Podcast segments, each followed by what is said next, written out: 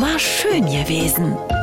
Geschichten aus der großen Stadt von Lea Streisand. Bei Glatteis nur bestreute Wege begehen, stand auf einem fest montierten Schild an einer Hauswand im Wiener ersten Bezirk, das ich vor zwölf Jahren mal fotografiert habe. Darüber ganz groß mit Ausrufezeichen Warnung. So ein Schild ist auch nur in Wien denkbar. Die Berliner Variante müsste lauten, bei Glatteis am besten zu Hause bleiben. Die S-Bahn fährt eh nicht und die streut hat auch keiner.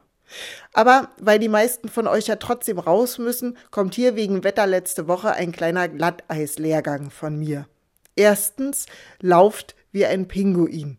Gewicht nach vorne, dann fällt man nicht auf den Hintern und schlägt sich den Schädel blutig, schützt auch die Wirbelsäule. Das Wichtigste bei Glatteis ist eigentlich, dass man nicht so tut, als wäre kein Glatteis und beschwingten Schrittes, weit ausladend, die Hacken in den Boden rammend, in sich selbst ruhend vor sich hin marschiert, als würde man das eigene Ego wie einen irrigierten Penis vor sich herschieben. Behutsam laufen heißt die Devise. Wie ich mein Gewicht ruht eher auf den Vorderfüßen, wegen Gehbehinderung. Ich falle immer nach vorne.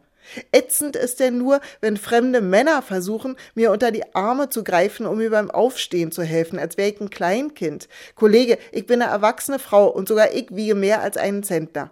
Ich war als Kind auf der Körperbehindertenschule, da fällt ständig jemand auch ohne Glatteis. Dadurch lernt man sowohl fallen als auch anderen beim Aufstehen zu helfen. Deswegen zweitens die wichtigste Regel beim Fallen lautet fallen lassen. Lasst locker, Leute. Es ist nicht so schlimm. Es muss euch nicht peinlich sein. Das Berlin, den meisten Leuten, die euch heute fallen sehen, begegnet ihr nie wieder.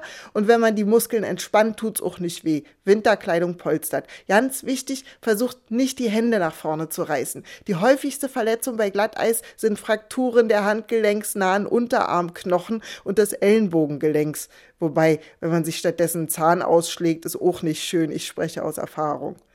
Drittens, wenn man gefallen ist, am besten kurz liegen bleiben, überlegen, wo es weh tut. Vielleicht ein bisschen weinen, das beruhigt die Nerven. Dann kann man anfangen zu überlegen, wie man wieder hochkommt. Denn, seien wir ehrlich, Berliner Gehwege sind schon bei höheren Temperaturen keine einladenden Liegewiesen.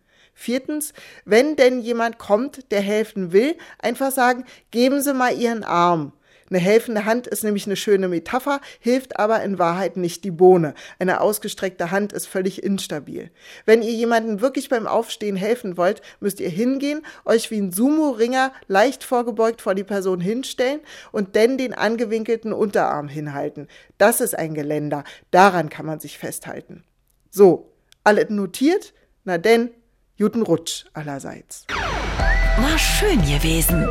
Geschichten aus der großen Stadt von Lea Streisand. Immer montags neu im schönen Morgen und jederzeit auf radio1.de.